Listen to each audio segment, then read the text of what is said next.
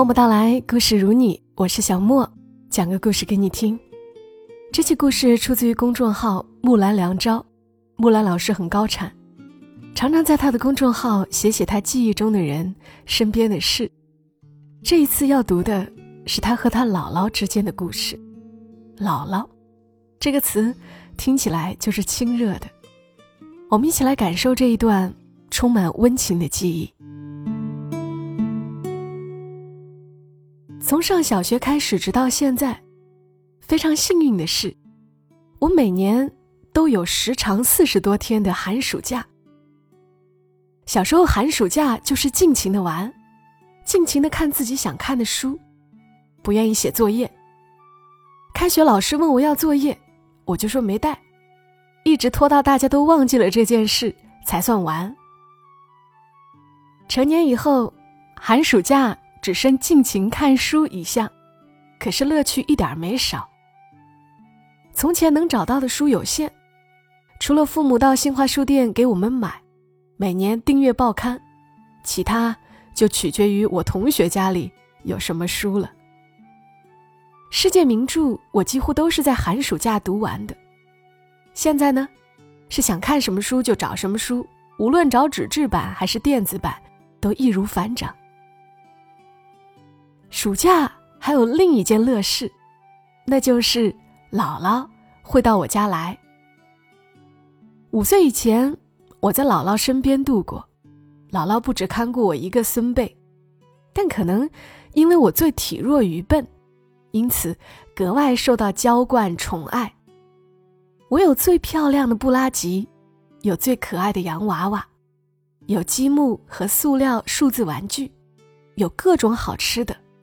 还可以任性的发脾气，霍霍东西。姥姥从前郭尔罗斯蒙古族自治县来，那时前郭是白城地区管辖的一个县，坐火车近五个小时，再坐公交车二十分钟，最后步行二十五分钟到我家。后来我们家由城西搬到城南，不通公交车，父亲就请单位司机去接姥姥。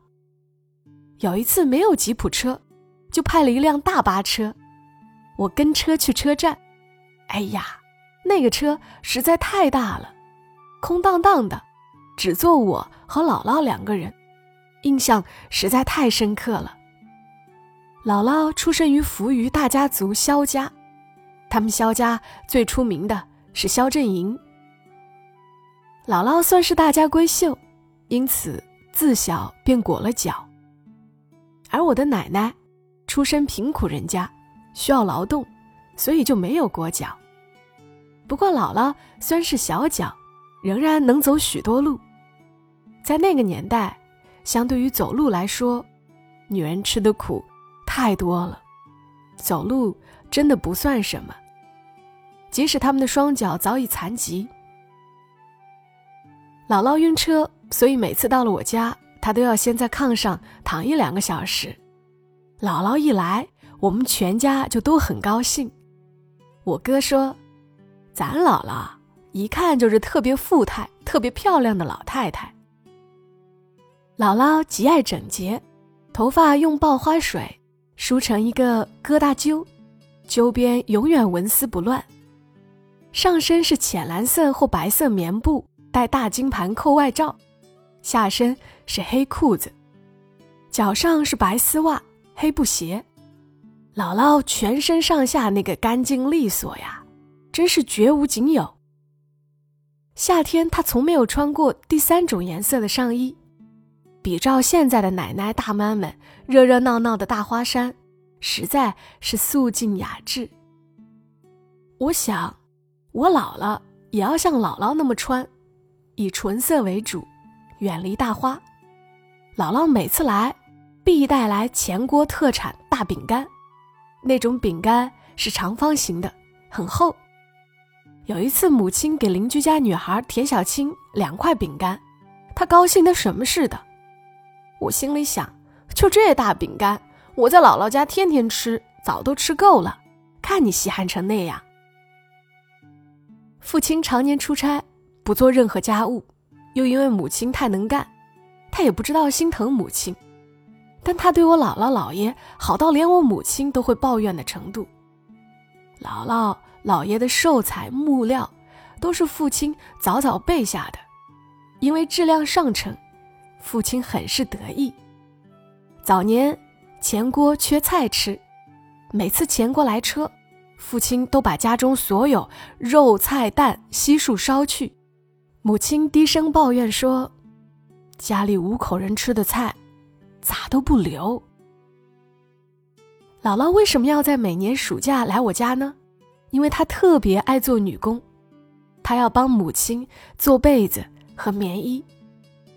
我们家五口人需要纯手工做十套棉衣，因为母亲不仅要为每人备下厚棉袄、棉裤一套，还要格外做一套。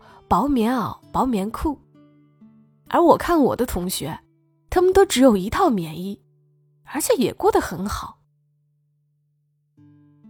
夏天，母亲还要把全家所有被褥重新做一遍，把棉胎掏出来，一小片一小片手动打蓬松，白色纯棉被单、褥单，洗完还要浆过再缝好。另外，做饭、种菜。喂鸡，辅导我们功课，整个暑假工程量浩大，姥姥就来搭把手。母亲和姥姥坐在小屋的炕上，一边唠嗑，一边缝被子、做棉衣。我在一边看热闹，于是无师自通，我很快也能缝缝补补了。遗传基因真是强大，我也像姥姥、母亲一样，特别爱做女工。上高中时给自己做别致的袖套和裙子，都源于童年时代在姥姥身边的耳濡目染。夏天的正午，豆角和倭瓜已经炖在大铁锅里，屉上蒸着花卷。姥姥和母亲把搓洗干净的被单晾在院子里，我就在被单下面钻来钻去，闻着好闻的肥皂香，咯咯咯笑个不停。黄大爷从院子外面经过，大声说：“哎呀，你们老郭家的床单也太白了，把俺们眼睛都晃瞎了，赔俺们钱。”李二丑子他爹老李生，跟在园子里摘黄瓜的父亲说：“小郭，你那娶的也不是媳妇儿呀，那是田螺姑娘吧？”姥姥听了，笑得脸上皱起一朵大菊花。被单和褥单因为是纯棉的，洗后会缩水，就要在晾干后蹬开。姥姥扯一头，我扯一头，每次我都笑得前仰后合，不能好好工作，被姥姥责备。可是她责备我时也是笑的，可见蹬被单是一件多么快乐的事儿。夏天除了西瓜、香瓜、柿子、樱桃。还有菇鸟和沙果吃。沙果其实并没熟，还青着就被摘下来吃掉了。父亲单位有一个大果园，孩子们实在太馋了，早早央求大人给摘下来，不然他们当中淘气的就会偷偷爬上树去摘。我是后来家中有了大菜园，才看到了树上红起来的沙果。小时候，我以为沙果就是青的呢。姥姥嫌我吃沙果留下的核太大，我便开始练习怎样把沙果吃的片甲不留，第一口一定要横着咬。最后姥姥才满意了。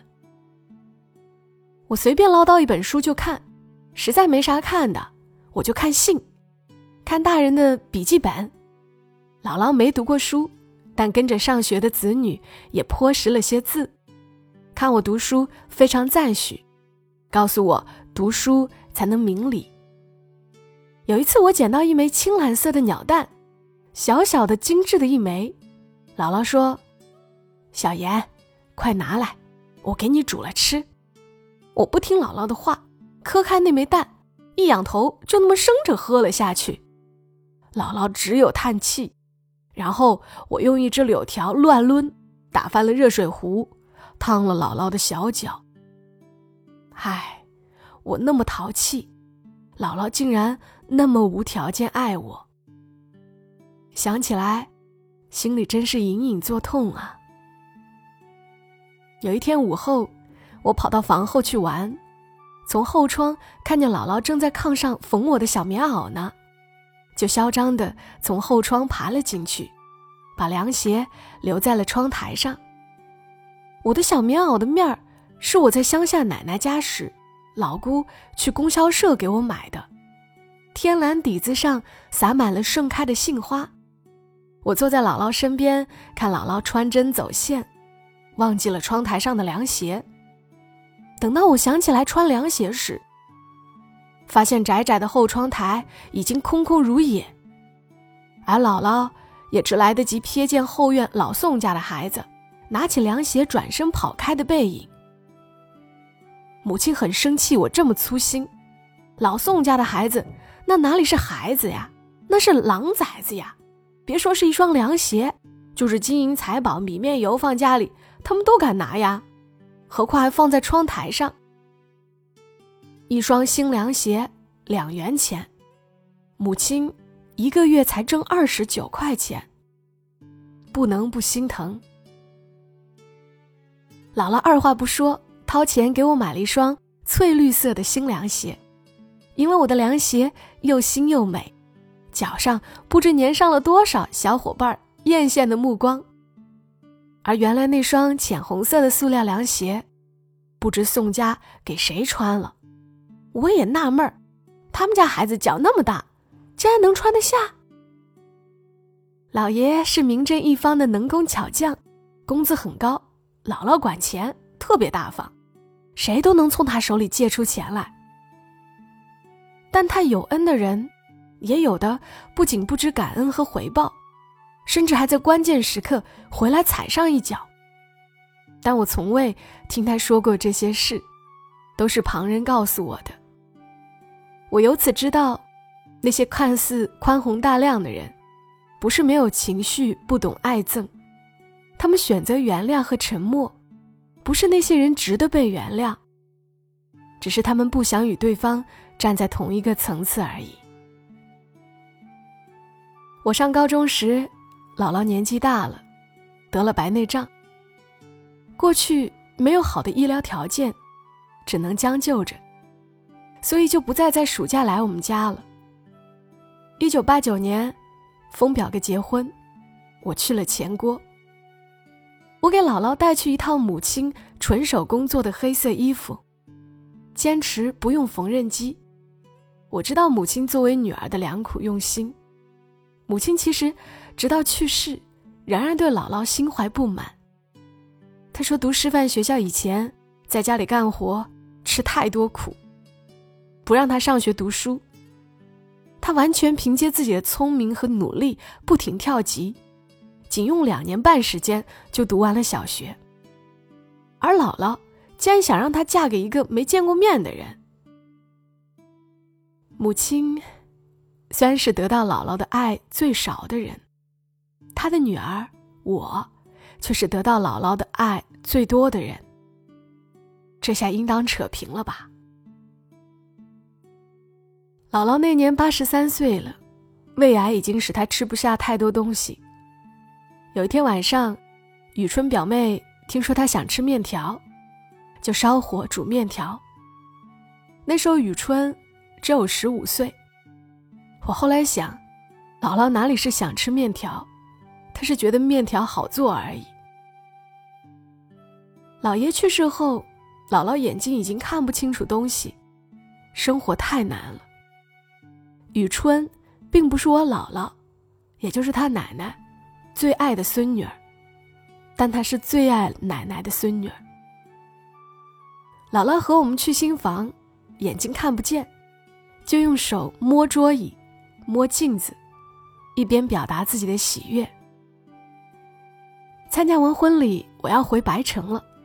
姥姥拿出珍藏的金丝楠木筷子，却不是给我，她让我烧给她的曾表孙女儿心媛。我心里想，人家知不知道这毫不起眼的筷子值钱呢？虽然这么想，但我还是第一时间就送过去了。做人重诺，这是姥姥教导我的。粉妆玉琢的两个表妹雨春和雨红，送我去火车站。我从姥姥住的清真寺胡同小东屋出来，姥姥坚持要送送我。她拄着拐杖，一步一步走出来，站在房前歪脖子大枣树下，对我挥挥手。姥姥仍然穿着浅蓝色偏金的布衫，黑裤子，白丝袜，黑鞋。灰色的头发，仍然纹丝不乱。我忍住泪水和姥姥说再见。走到路口，回一下头，看见姥姥仍然站在那里，那么孤独，那么深情。姥姥那个形象就此镌刻在我记忆里，历历如绘，永生难忘。三个月后，姥姥去世了。接到电话里传来的噩耗，母亲镇定的收拾东西准备出发。从外表我看不出她有多么悲伤，而母亲去世，我整整三年都没有从悲伤的情绪里走出来。这一点，我可能和姥姥、母亲太不像了，他们都属于大气刚强的人。在命运面前不肯轻易低头，而我却软的扶不上墙。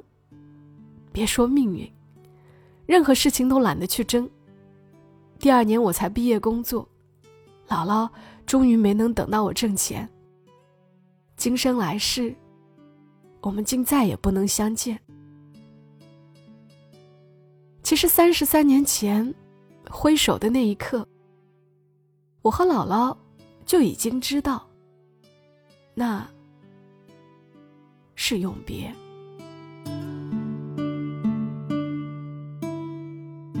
刚的文字来自于木兰良昭，读这篇文时，也会想起自己的小时候。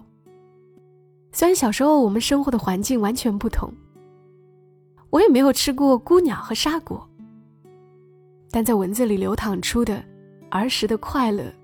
被疼爱过的细节，是很感染我的。也有些明白，后面为什么说姥姥那么深情，那么孤独。谢谢木兰良昭的文字，也谢谢你来听。